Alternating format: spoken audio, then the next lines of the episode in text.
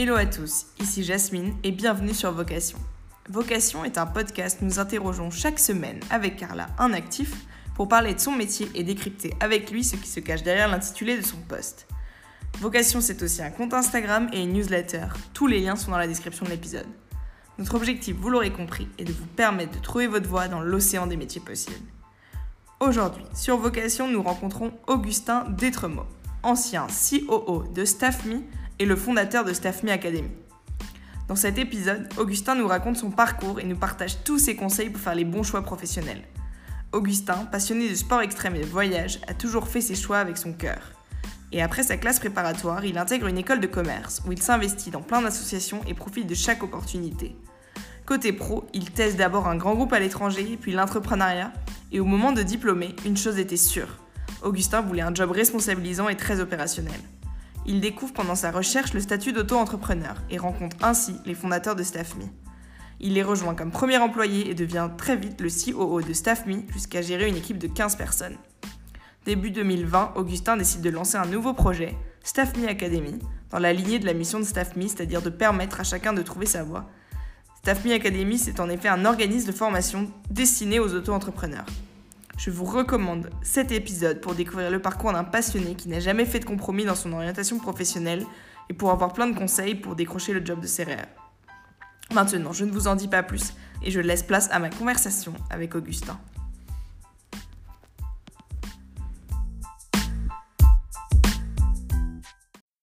Bonjour Augustin. Bonjour Jasmine. Alors, euh, pour commencer, euh, avant que tu nous expliques qui tu es et un peu ton parcours, euh, une petite question préliminaire. J'aimerais bien savoir ce que tu rêvais de faire quand tu étais enfant. pompier, je pense. Ou un métier d'action, quoi. Ouais. Bon, bah, pas beaucoup de liens forcément avec ce que tu fais aujourd'hui. Mais justement, revenons à ton parcours académique. Est-ce que tu peux me raconter un peu ce que tu as fait pour en arriver à ton premier job, ton choix d'école après le lycée, et puis ensuite un peu ce que tu as fait mhm.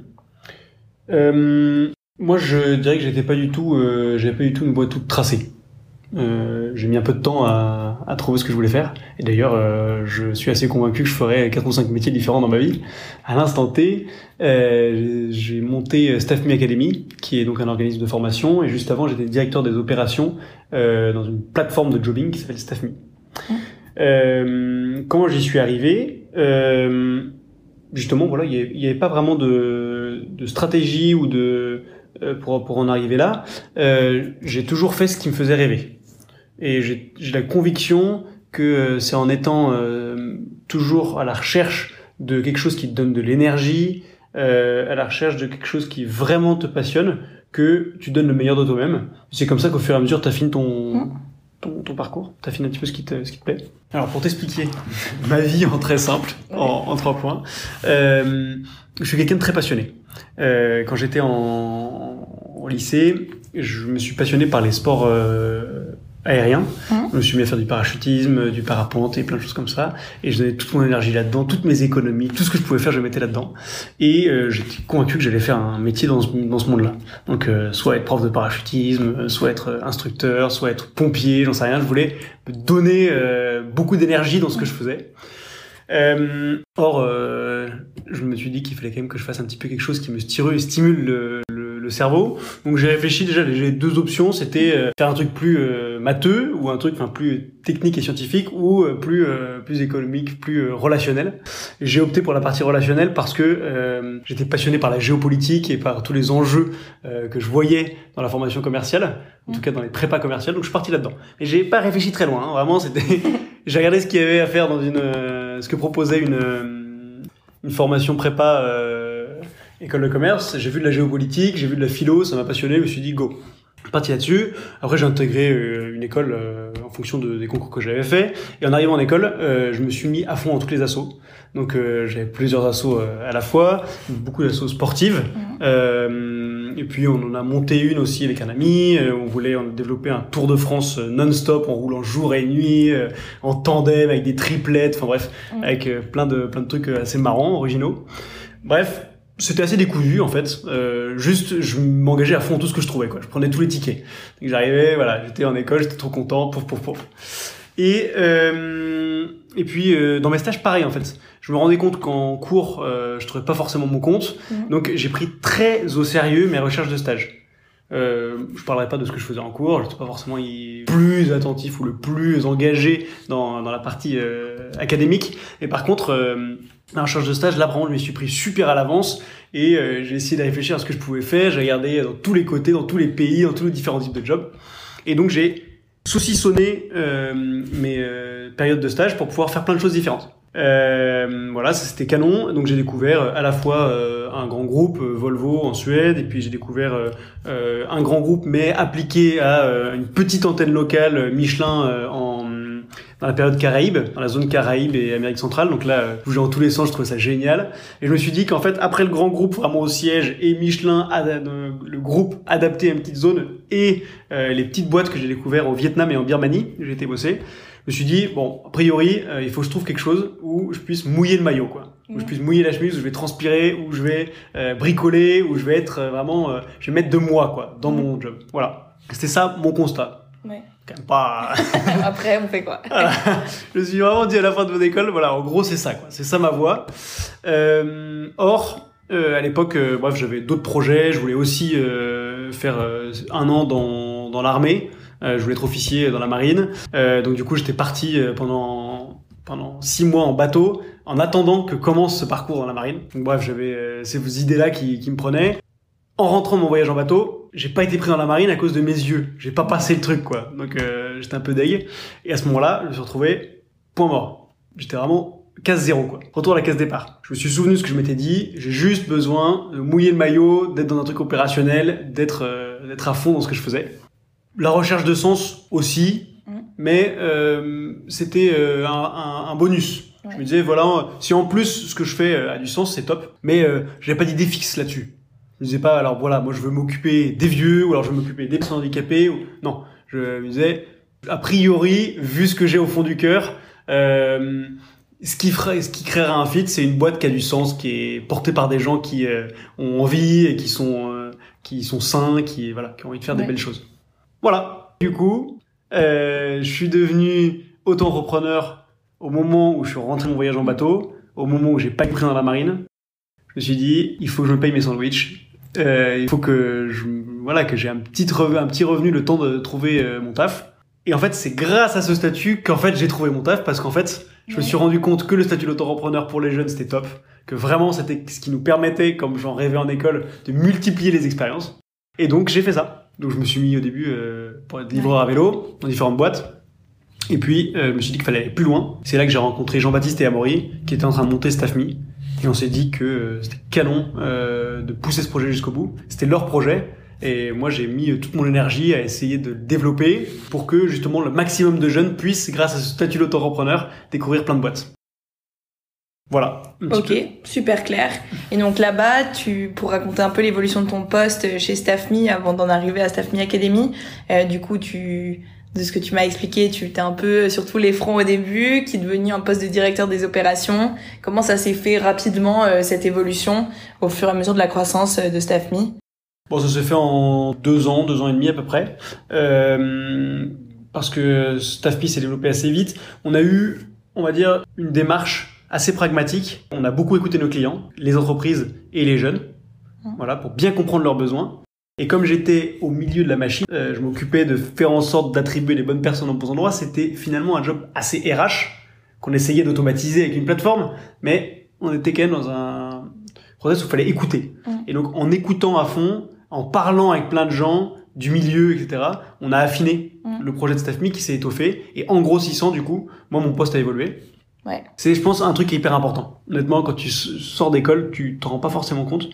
Mais en fait, tu peux faire ton poste avec les personnes pour qui tu bosses si le fit est bon, si tu es engagé. En fait, le poste, il évolue quoi qu'il arrive en fonction de ta personnalité et ce que tu as envie de mettre dedans.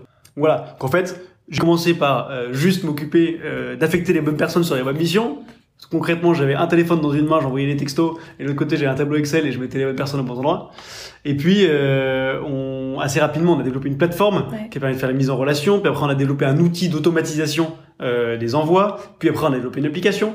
Et donc tout ça, ça a fait que mon job a évolué vers un peu plus de management, Ouais. euh, vers le recrutement du coup d'une équipe de, de personnes pour m'aider, des chargés d'opération. Et puis on a complètement changé notre fusil d'épaule. On a restructuré l'équipe des opérations en euh, en l'équipe en, en équipe assez commerciale. Ouais. Donc euh, on s'est on a créé une chaîne toute simple. On a pris des embauché des, des chasseurs, des personnes qui vont vraiment chercher les clients, des euh, transformeurs, on va dire, donc des personnes qui euh, faisaient en sorte de, de, de faire les premiers tests avec les clients et de les convaincre de, de bien fonder notre service, et des customer success managers derrière, qui euh, du coup accompagnaient le client sur le long terme. Et donc c'est comme ça que euh, je me suis retrouvé euh, à manager une équipe d'une quinzaine de personnes, voilà, qui tournait bien et qui justement faisait en sorte que la machine StaffMe soit huilée. Et d'ailleurs, pour remettre un peu de contexte, est-ce que tu peux me décrire StaffMe, la mission, euh, en quelques, enfin, en une minute maximum, et de un peu comprendre euh, du coup les fameux clients qui sont-ils euh, D'accord. StaffMe, c'est une plateforme de jobbing qui permet de trouver, de mettre en relation des jeunes avec des entreprises pour des missions ponctuelles. Tout type de boîte, de la petite start-up euh, à Michel Augustin, puis au grand groupe, il y a vraiment de tous les styles. Et les types de missions, c'est de la relation client, de la vente, euh, du commercial, de la génération de leads, etc. Mais aussi euh, de l'animation, de l'hôtessariat, ou euh, de la restauration, ou même euh, du graphisme, du développement web. Tout ce qu'en fait, tout ce qui est faisable par un jeune en fonction de ses compétences, de son profil, au service d'une boîte. Et donc quand tu dis jeune, euh, à partir de quel âge est-ce qu'on peut être un staffer, si on dit comme ça? Ouais, bah c'est de, c'est des staffers, on appelle ça. des- Ils s'appellent eux-mêmes des staffers en fait. Euh, et ils ont entre 18 et 30 ans. D'accord. Euh, ils sont tous auto-entrepreneurs. Du coup, ils sont Et la condition pour. euh, C'est la condition pour facturer. Ok, très très clair. Et euh, avant d'aller vers StaffMe Academy, je pense qu'on parle souvent de la dichotomie entre la vie étudiante et la vie professionnelle. Donc toi, tu m'expliques que, euh, bah non, toi, t'avais toujours un peu l'envie de mettre un pied dans ce monde professionnel pendant tes études et par la suite. Euh, comment toi, s'est passé cette transition ou non d'une vie étudiante à une vie professionnelle et comment est-ce que tu perçois cette non-dichotomie ou cette dichotomie justement et peut-être les désillusions que tu as eues ou, ou les moments que, enfin, un peu la transition, comment tu l'as vécu Je dirais que, hum, de toute façon, les, les changements sont jamais vraiment radicaux Mhm. quand on fait unité de vie, quand, quand on est, voilà, quand on est aligné avec ce qu'on est. Ce qui est marrant dans mon, mon parcours, c'est justement que quand j'étais en études, j'essayais de rentrer un maximum du travail. Quand je suis rentré du travail, je suis retourné dans mon étudiant. Mhm. Parce que j'ai trouvé finalement un job qui était au service des étudiants. Moi, je trouve que c'est deux mondes qui sont hyper intéressants parce que justement, c'est des, c'est, enfin, le, le monde des études et le monde du, des premières années de, de job, c'est super intéressant parce que c'est les moments où on se pose des questions existentielles. Mhm. C'est les moments où, on, euh, en fait, on est en train de poser des grands choix dans notre vie. On va décider l'endroit où on va s'installer. Euh, à terme, c'est le moment où on va se marier. Euh, si on décide de se marier, mais en tout cas, c'est les moments où on pose des, des choix importants dans sa vie. Mhm. Et le job, enfin le, le métier qu'on choisit, c'est un choix important. Donc, moi, je dirais que il faut que cette transition soit le plus douce possible. Ouais. Et pour qu'elle soit douce, euh, il faut faire un métier qui passionne. Bon, on va, on va y venir justement comment trouver euh, sa passion, sa vocation, pour euh, faire un petit clin d'œil. Mais euh, avant d'aller dans une phase un peu plus de conseils, Mhm. euh, du coup, aujourd'hui, donc euh, tu nous as raconté ton parcours chez StaffMe, Ouais. qui euh, ensuite a décidé d'aller monter StaffMe Academy. Comment ça s'est passé? Est-ce que tu peux me raconter ce que fait StaffMe Academy, un peu les grandes lignes, euh, ta nouvelle activité Bien sûr. Donc, Staff Me Academy répond à la vocation initiale de Staff Me, qui est d'accompagner les jeunes vers l'emploi. Mm. Staff Me l'a fait par le- l'expérience professionnelle. Mm. Donc, euh, on, on rentre dans l'emploi par des petites expériences. Et Staff Me Academy va plus loin euh, en proposant des formations professionnelles de courte durée, en petits groupes, pour donner les clés B.A.B.A. essentielles du monde du travail. Mm. Donc, ce qu'on a voulu développer, ce sont un ensemble de formations relativement simples qui permettent de comprendre la base d'un métier et de pouvoir assez facilement ensuite exercer ce métier. Ok, et tu peux me donner un exemple de formation ou de module euh, que vous proposez aujourd'hui? BizDev et marketing digital, c'est une formation qu'on a euh, compactée. Les deux sujets sont traités euh, sur une semaine en six modules de trois heures. Ils sont animés par euh, différents euh, professionnels qui monde de l'entreprise, qui sont tous très jeunes. En fait, c'est des gens qui sont sortis d'école, comme vous, et qui ont eu une carrière assez fulgurante, qui très vite ont, eu de super résultats, et qui sont dit qu'ils voulaient transmettre un petit peu ce qu'ils avaient appris. Euh, BizDev Marketing Digital, une formation qui permet d'apprendre à oser. Mm. Parce que souvent, euh, c'est ce qu'on dit, hein, quand on a besoin d'un BizDev, on a besoin d'un quelqu'un qui ait du tempérament, qui soit capable de décrocher son téléphone et d'aller convaincre n'importe qui, le PDG de L'Oréal, de l'écouter et de prendre rendez-vous avec lui. Et ben voilà, c'est ce qu'on essaie d'apprendre. Donc à la fois par de la prise de parole en public, de l'improvisation, mais aussi en apprenant à faire du call calling. C'est du, ça veut dire un, un, un appel à froid. Mm. Donc euh, appeler une cible qui n'a jamais entendu parler de vous et en quelques secondes le convaincre de vous écouter. Mm. Ça, ça on va le travailler, on le travaille ensemble. Et puis on fait du, euh, du marketing digital. Donc euh, on vous aide à mettre en valeur votre profil sur les réseaux, que ce soit du social selling index comme on l'appelle. Donc Ouais. euh, on essaye de, en gros, développer euh, tous les réseaux sociaux à votre euh, à votre avantage. Euh, que vous ayez un profil LinkedIn canon, euh, voilà, et que vous sachiez un petit peu comment vous mettre en valeur. Et puis on va avoir aussi une partie vraiment pure marketing digital. Donc euh, on va comprendre comment est-ce qu'on va adresser une cible, définir les personas et comment est-ce qu'on va utiliser les outils digitaux d'aujourd'hui Mm. pour faire connaître notre solution. Pour les détails pratiques, comment euh, est-ce que je peux prétendre à cette formation? Comment ça se passe euh, Le process? Quel genre de profil est-ce qu'il faut avoir? Tous les profils sont acceptés. Les seuls prérequis, euh, c'est d'avoir un bon niveau de français, parce que les cours sont donnés en français et il y a quand même une certaine subtilité. On essaye d'éviter les anglicismes, donc euh, c'est vraiment du français dont on parle. Bien sûr, on va quand même se former justement aux, aux terminologies euh, du métier qui souvent sont assez euh, influencées par l'anglais, mais on fait, on, on dispense en français. Euh, à part ça, aucune, euh, aucun prérequis. Euh, la motivation Et le statut auto-entrepreneur. du coup. et le statut de temps. Comment c'est financé? Est-ce que je dois payer? Comment ça se passe là-dessus? Bien sûr. En tant qu'auto-entrepreneur, on ne le sait pas forcément. La plupart d'ailleurs des auto-entrepreneurs avec lesquels on, on travaille ne le savaient pas avant qu'on leur explique. On est une entreprise. On a une entreprise à son nom. Donc en fait, on, paye des charges sociales au nom de cette entreprise.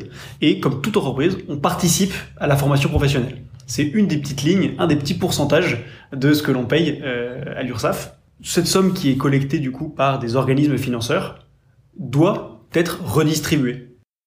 Et donc, vous avez une sorte d'enveloppe chaque Mhm. année qui vous permet de vous former, soit pour aller plus loin dans votre métier, soit pour changer de métier. En général, quand on est auto-entrepreneur, on a une enveloppe qui va de 900 à 1400 euros par an, que l'on peut utiliser uniquement en formation, bien sûr, c'est pas du cash qu'on peut prendre pour payer les vacances. Du coup, euh, Staff Me Academy simplifie ces démarches pour que vous puissiez accéder à la formation. Mhm. Donc, on paye le formateur d'avance et euh, on fait les dossiers à votre place. Pour vous inscrire, pas de prérequis, à part la motivation et la bonne maîtrise du français. Et ensuite, euh, c'est financé par votre droit à la formation et on s'occupe de tout.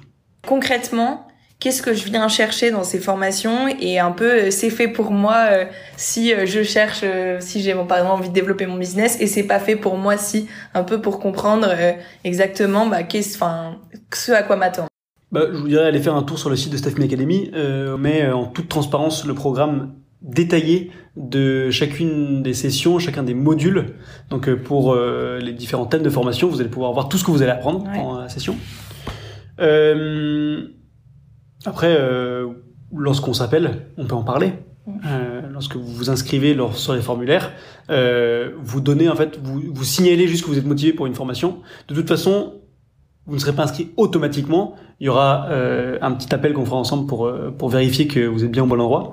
À ce moment-là, on pourra vérifier Ouais, qu'on répond bien vos besoins. Donc n'hésitez pas en fait à, à juste, si vous trouvez une formation qui semble vous intéresser, remplissez le premier formulaire. Comme ça, on rentre en contact et puis on voit un petit peu euh, si c'est adapté. Donc c'est soit approfondir des compétences si j'ai bien compris, soit un peu avoir le bagage pour euh, muscler son activité ou d'aller vers la voie de l'entrepreneuriat euh, de manière un peu plus euh, accompagnée, un peu plus fluide euh, qu'elle peut l'être en autonomie. Tout à fait.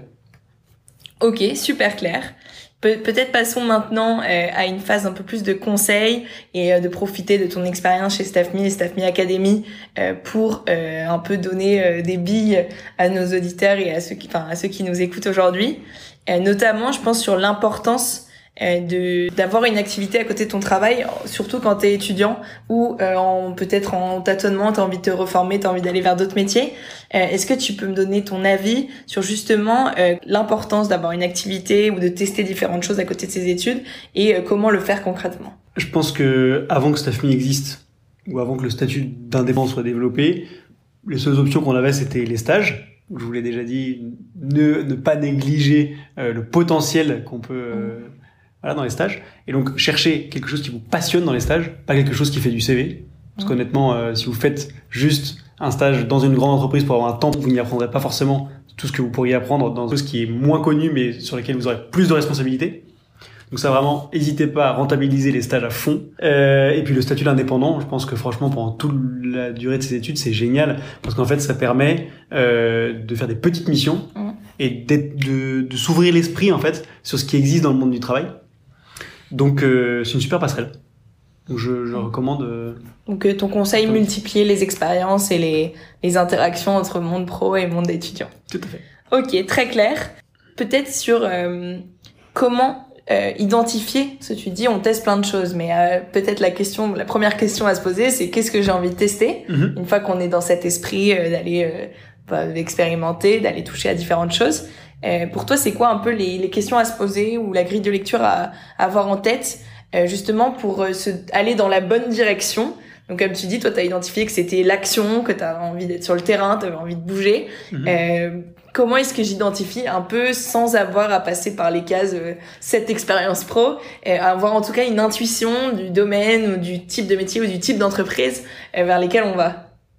C'est une très bonne question. Tu, tu, tu parles d'intuition en plus. Tu cherches à aider chacun à définir sa vocation. C'est Mm. hyper profond en fait comme thème. Hein. Mm. Veut dire que si on parle de vocation, c'est-à-dire qu'on d'une certaine manière on est appelé à quelque chose. Pour moi, euh, il faut écouter son cœur de fait. Son intuition, ça vient de là. Donc, euh, pour pas faire de bullshit, hein, euh, pour être euh, pour être simple et pragmatique. Bon, moi j'avoue que j'ai pris du temps déjà. Mm. J'ai fait souvent des voyages seuls. J'adore les voyages seuls. Donc une fois avec mon vélo, une fois en stop ou autre. Ça j'aime beaucoup et c'est vrai que ça permet de décanter un petit peu de ce qu'on a vécu. Parfois sans méthode. Pas besoin d'avoir une méthode forcément pour relire cette expérience, mais le fait de prendre un petit peu de temps de silence, de temps de voilà euh, de solitude, ça permet aussi de, de se rendre compte de ce qui nous a le plus marqué, ce qui nous a le plus forgé. Ça, je pense que c'est c'est utile. Donc prendre le temps de d'encaisser et de faire le bilan, de dire ok qu'est-ce que j'ai aimé, qu'est-ce que j'ai pas aimé tout simplement. Voilà, tout simplement déjà mûrir ces choses-là, je trouve ça top.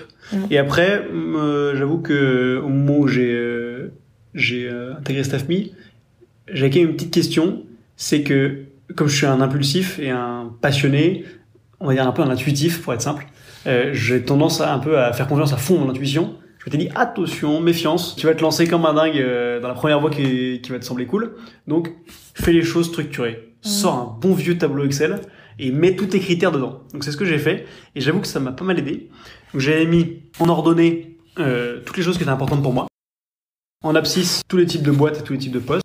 Après, j'avais pondéré, j'avais fait une deuxième, voilà, en fonction des critères qui étaient les plus Ouais. importants. Et euh, du coup, je mettais une sorte de note, je remplissais mon truc. Et ça, j'avoue que ça m'a pas mal rassuré lorsque mon intuition m'a dit ça, c'est le bon cheval, il faut miser sur ce cheval-là. Ouais. J'ai rentré tous mes critères euh, dans le tableau et il y avait 120%, donc je me suis dit go. Ok. Ouais, c'est ça. Donc prendre le temps de se poser, enfin en tout cas de se poser, de, de se dire ok qu'est-ce que j'ai aimé, qu'est-ce que j'ai pas aimé, et ensuite de pas forcément toujours suivre l'intuition, mais un peu de se rassurer en allant chercher d'autres informations et en faisant un peu le mix entre ce qui est important pour moi et euh, ce qu'on me promet ou en tout cas ce que fait la boîte. Carrément. J'ai un template, hein, si vous voulez, de ce, voilà, on, ce tableau Excel. on le transmettra. et euh, juste et après, pour euh, au moment de, de s'attaquer à sa recherche d'emploi, euh, quels sont tes conseils concrets pour ça, notamment pour convertir une offre d'emploi à concrètement être embauché?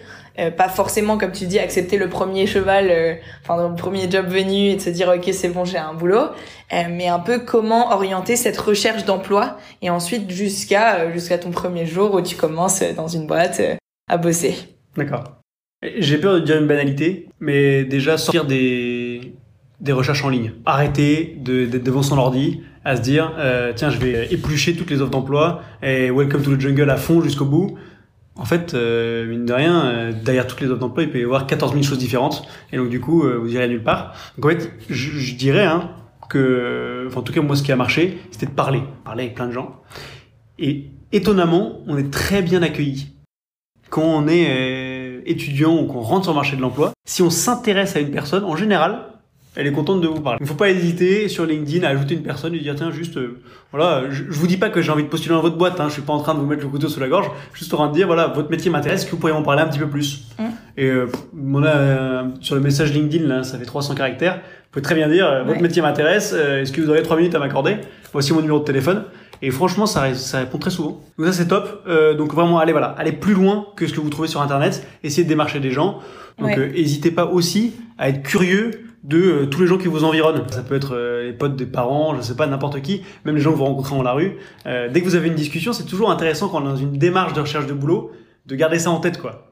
C'est pas on fait notre vie détente, c'est la teuf et tout, et après quand je rentre à la maison, je cherche mon boulot devant mon ordi. Ouais. C'est trop bête. Donc vraiment, n'hésitez pas à, à, dire, à, à jeter votre curiosité sur tout ce qui est autour de vous. Très bon conseil, c'est un peu ce qu'on essaye de faire aussi en multipliant les témoignages avec vocation. Et euh, quand, enfin, mettons, euh, j'ai un goût entrepreneurial, j'ai envie de créer, en tout cas, euh, quelque chose qui me ressemble, que ce soit en tant qu'indépendant ou en tant qu'entrepreneur, euh, a une distinction entre les deux. Euh, quand tu crées un business, pour toi, au tout début, qu'est-ce qui est important? Moi, je dirais qu'il y a une chose qui me semble essentielle, Notamment quand tu es étudiant. hein. Ouais, c'est de pas avoir peur de partager son idée. Souvent, on a l'image du, de a son truc dans les cartons là, impeccable. Tu fais quoi en ce moment euh? Ouais, je monte une boîte, mais je peux pas trop te parler du truc, euh, parce que t'as peur de te faire voler l'idée. En fait, tu te feras jamais voler l'idée. Et puis même, s'il y a quelqu'un d'autre qui fait la même chose que toi, en fait, il va enrichir ta réflexion. Donc, euh, toutes les personnes qui vont euh, entendre parler de ton projet, ils vont toujours te faire un retour que ce soit juste une moue un peu sceptique ou que ce soit euh, un vrai commentaire un peu structuré, quoi qu'il arrive, ça vaut le coup d'en parler. Donc c'est en parler, en parler et apprendre et surtout écouter. En fait, on revient un peu à ce que tu disais tout à l'heure, c'est d'écouter euh, ce que te disent les gens sur ton projet et d'essayer d'en faire quelque chose de plus euh, avec plus de recul et de plus riche. Ok, très clair. Tous les entrepreneurs, en fait, vous diront qu'ils pivotaient quatre fois de modèle Mm. et qu'en fait, euh, voilà, ils ont lancé un premier truc et puis finalement, ils se sont rendus compte euh, au contact du marché que ça marchait, qu'il fallait faire autre chose. Et donc, en fait, bah, dès le début, n'hésitez pas à faire ça. Donc là, on a parlé un peu donc de la voie entrepreneuriale, on a parlé un peu euh, de euh, comment trouver ton premier emploi ou en tout cas comment euh, trouver des expériences et puis multiplier les interactions. Euh, mais euh, quand tu es en école, ça peut être euh, enfin c'est long, il y a beaucoup d'opportunités.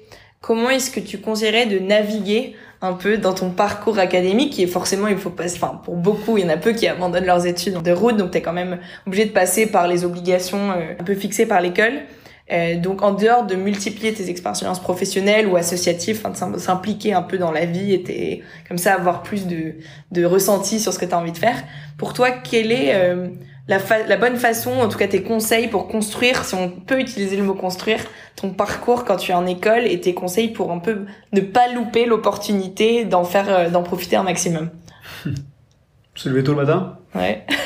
c'est vrai que moi, quand je suis en vacances, je me lève plutôt que d'habitude. Ah Donc, oui. euh, c'est vrai que je- ça, c'est un premier conseil. C'est en fait de faire de, de sa vie d'école une vie riche, pleine, euh, à la fois des expériences associatives et puis des expériences professionnelles. Mais en fait, je serais pas trop euh, limitant là-dessus. Mm. Il y a tellement de parcours différents. Tous les staffeurs que j'ai rencontrés, il y a des gens qui sont mais incroyablement méritants et euh, qui euh, ont, euh, ont- ont fait des études qui étaient pas forcément les plus brillantes, mais ils les ont fait jusqu'au bout. Ils n'ont pas négligé en fait. Ouais. Donc c'est important en fait, je pense, de euh, de prendre positivement tout ce qu'on reçoit, en disant bah c'est que du plus. Voilà. Éventuellement, même en école, euh, je je trouve pas tout à fait mon compte dans les cours, mais bon, tu payes suffisamment cher ton école et euh, et tu passes suffisamment de temps pour euh, ne pas tout jeter à la poubelle. C'est un peu euh, saisir chaque opportunité, rencontrer un maximum de personnes, mobiliser un peu les gens autour de nous, que ce soit dans le contexte d'association, dans le contexte d'amitié, dans le contexte de professionnel, et de comme ça naviguer pour, en tout cas, pas d'avoir manqué d'occasion de de découvrir quelque chose de nouveau et de s'être euh, laissé, en tout cas, le luxe de découvrir euh, tout un tas de d'expériences. Moi, je dirais juste que le jour où tu es diplômé ou le jour où tu décides de finir tes études, euh, tu n'auras pas forcément fini ta réflexion sur ton parcours. Tu vas te dire, ça y est, là, voilà, j'ai à peu près tout clair, là, j'ai tout, euh, j'ai tout rassemblé, mon parcours est clair, je sais où je vais. Par contre, je pense que c'est le moment de, après avoir réfléchi un petit peu, bien sûr, hein, après avoir fait ton petit, euh, ton petit intériorité, etc., c'est le moment de se jeter dans la piscine, quoi. En fait, tu, tu sauras pas quelle est la température de l'eau euh, tant que tu ne seras pas jeté dedans. Donc en fait, euh, la première expérience, elle est déterminante. Mais en fait, c'est jamais un, un, bagage ou un, on va dire des casseroles que tu vas traîner derrière toi. Si tu t'es planté dans ta première, euh, dans ton premier job, mais juste tant mieux, parce qu'en fait, t'en sors et t'as encore davantage de pions pour, euh, pour réfléchir à la suite. On a, on a un peu parlé en filigrane de la construction d'un parcours et je pense que ce qui en ressort de, enfin, de ton discours, c'est qu'il n'y a pas de stratégie forcément avoir. Il y a plus de, de trouver quelque chose qui nous fait vibrer, où on apprend et puis on, même si on apprend que c'est pas pour nous, euh, c'est quand même un apprentissage qui sera peut-être encore plus valorisable que, que l'autre. Du coup, pour, pour résumer selon tes mots à toi, euh, un peu quelle est ta vision de cette stratégie ou non à avoir justement te planter, pas te planter, etc. sur euh, toute tes, ton expérience euh, au fur et à mesure qui t'amène à ton premier vrai job et ensuite à même à tes suivants. Euh, comment est-ce que tu, qu'est-ce que tu dirais sur le sujet? Je dirais pas qu'il y ait un premier vrai job. Mmh. Je pense que toutes les expériences sont valorisées, valorisables. Mmh. Moi, juste voilà, je, je me méfie un petit peu de ceux qui m'expliquent qu'ils ont déjà vu 10 coups d'avance, euh, qu'ils ont une stratégie toute construite pour accéder à tel poste dans 10 ans. Peut-être qu'ils y arriveront, et très bien, parce qu'il y a des aléas dans la vie, et peut-être que eux vont être tellement forts, tellement euh, déterminés qu'ils vont, y ils vont y arriver. Mais le risque, en fait, c'est juste qu'ils se ferment toutes les autres choses qu'ils auraient pu découvrir pendant ces années-là pour y arriver. Donc, euh, avoir une, une- un horizon, avoir un idéal, un objectif, c'est génial, c'est top d'avoir ça. Mais je pense que il faut surtout faire confiance, être optimiste par rapport à ce qu'on va pouvoir nous-mêmes tirer de chacune de nos expériences. Dès la première expérience, dès qu'on se sera impliqué dans un projet qu'on aura mis un peu de nous-mêmes dedans, en fait, on va, euh, on va s'ouvrir les yeux sur d'autres choses. On découvre encore plein de choses. Moi, je dirais que le, le parcours est long. C'est bien de, de regarder haut, d'avoir euh, une vision assez élevée, c'est top. Mais par contre, il faut dès les premières étapes, parce qu'en fait, c'est pas à la fin de ta vie Ouais. que tu feras un job super si en fait au début t'as été un peu mou du, euh, de la fesse. Ok. Je pense qu'on a fait le tour un peu du sujet. Et, enfin, est-ce que tu as d'autres conseils à donner qu'on n'a pas euh, sur des thèmes qu'on n'a pas forcément abordés, de conseils pratiques que tu as peut-être appris euh, à la dure ou en tout cas que tu avais remarqué chez ceux que tu as accompagnés Est-ce que tu as d'autres choses à ajouter? Moi je dirais juste ayez confiance en vous. Honnêtement, vous avez tous un potentiel euh, important dû de parce que vous êtes. Votre, euh, vos études c'est un plus, c'est un bagage, mais c'est pas ce que vous êtes. Et ce que cherchent les employeurs et même ce que vous allez pouvoir euh, vivre de fort dans votre carrière professionnelle, euh, c'est ce que vous êtes, ce que vous cherchez à, à développer autour de vous. Mhm. Donc ayez confiance, n'ayez pas peur, euh, et puis regardez aussi quand vous faites un petit peu votre introspection, regardez tout ce que vous avez à apporter qui n'est pas professionnel. Merci Augustin.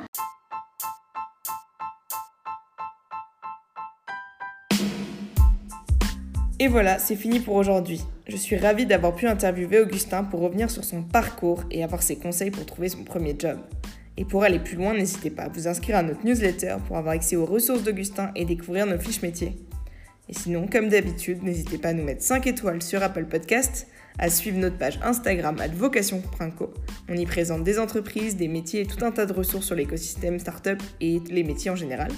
Et surtout, à en parler autour de vous. C'est vraiment ce qui nous aide le plus à se faire connaître. Merci beaucoup d'avoir passé ce moment avec nous et à très vite sur Vocation.